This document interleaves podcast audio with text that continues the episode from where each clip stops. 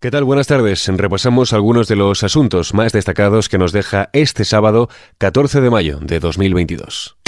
XFM Noticias con Jorge Quiroga. Pedro Sánchez asegura que los enemigos de Europa no están solo en el Kremlin, sino también en España. En un acto de precampaña en Andalucía, el presidente del gobierno ha señalado que no es lo mismo que gobierne la izquierda o una suma de PP y Vox. Los enemigos de Europa, compañeros y compañeras, no están en el Kremlin, están también en nuestras fronteras, están también en España.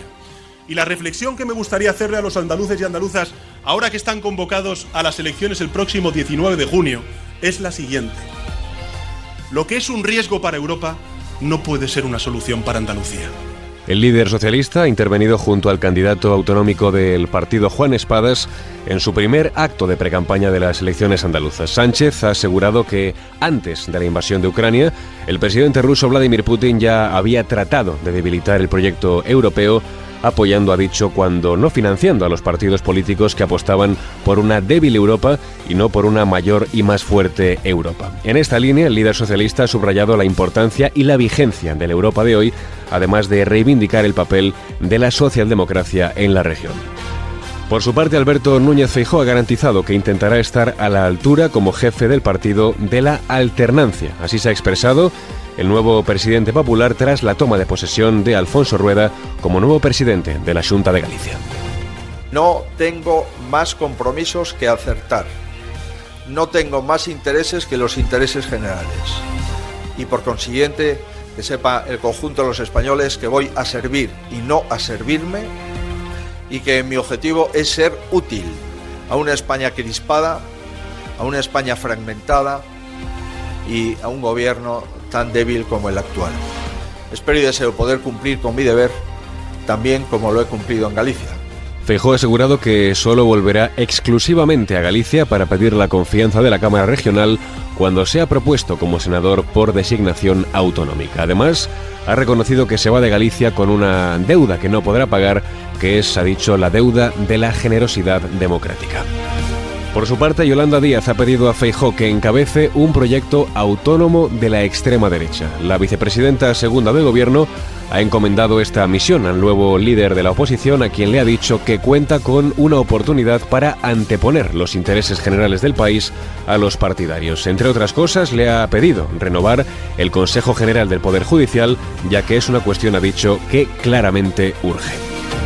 Seguimos con más noticias. Gabriel Rufián considera que hay soberbia en el PSOE y cree que reunir a la mesa de diálogo ayudaría a superar su crisis de Pegasus. El portavoz de Esquerra apunta que los socialistas pecan de inconsciencia y le reprocha que solo hagan matemáticas y no política. Insiste en relación al caso Pegasus que no se trata de contentar al sector independentista, sino dilucidar quién se encuentra detrás del espionaje. No, no es una cosa ya de intentar contentar a unos independentistas, sino es una cuestión que cualquier democracia plena pues eh, sería el escándalo que está siendo honesta y sobre todo se deberían asumir eh, responsabilidades después de saber el qué, qué ha pasado.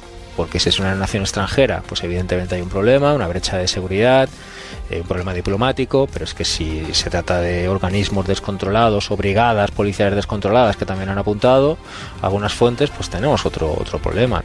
Además, Rufián ha dicho que la situación de la ministra de Defensa Margarita Robles es insostenible, unas declaraciones que ha realizado en Radio 5. Vamos con otras cuestiones. El presidente de la Comunidad Valenciana, Chimo Puig, ha cambiado este sábado a los titulares de cinco de las doce consellerías que conforman su gobierno con el fin, ha dicho, de relanzar a la comunidad. Así resumía el marco de este cambio en el Ejecutivo. Un gobierno diseñado para relanzar la comunidad valenciana en un año decisivo, en un año extraordinariamente importante. Esta remodelación llega en un punto de inflexión doble. Primero, la superación progresiva de la pandemia y segundo, la activación de los fondos europeos. Y segundo, la activación de los fondos europeos.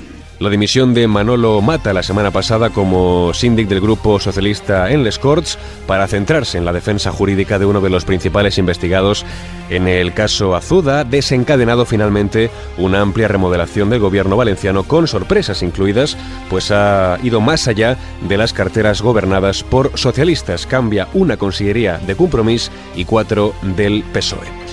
En clave internacional, el ejército ruso se repliega y renuncia a tomar Kharkov. Eso sí, las tropas rusas siguen avanzando hacia el Donbass por el norte, aunque por el momento con poco éxito. Según el Instituto para el Estudio de la Guerra, el motivo de la retirada rusa es tanto la contraofensiva ucraniana como la limitada capacidad de recibir refuerzos por la parte rusa. El alcalde de Kharkov asegura que las fuerzas rusas se están retirando de las inmediaciones de la ciudad.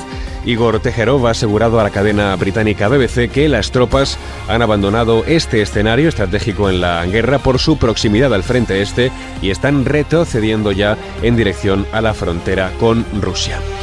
Mientras, desde Rusia confirman el corte de suministro eléctrico a Finlandia. La principal compañía eléctrica rusa, Interrao, ha suspendido el suministro al país báltico debido a un problema de impago de la electricidad ya transferida. Por su parte, los ministros de Exteriores del G7 han exigido a Rusia que ponga fin al bloqueo de las exportaciones de grano ucraniano y a China que se abstenga de justificar la guerra en el país. Y terminamos con un aparente punto de no retorno.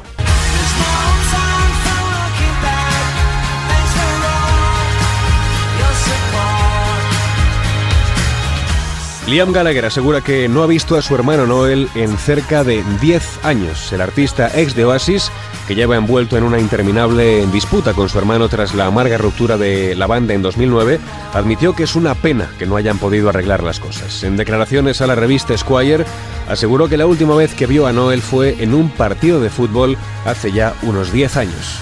Mientras tanto, Liam reveló que todavía tiene la esperanza de una reunión de Oasis algún día, pero advirtió a los fans que no esperen que ocurra pronto. Según Liam, con Oasis eran lo más grande en Inglaterra, lo bastante grandes en Japón, pero no lo suficiente en Estados Unidos. Además, recordó que nunca tocaron en estadios en España, había mucho más trabajo por hacer, así que no deberíamos habernos separado porque podríamos haber hecho más discos, reconoció Gallagher. Con estas declaraciones lo dejamos. La información vuelve como siempre en los boletines de Kiss FM.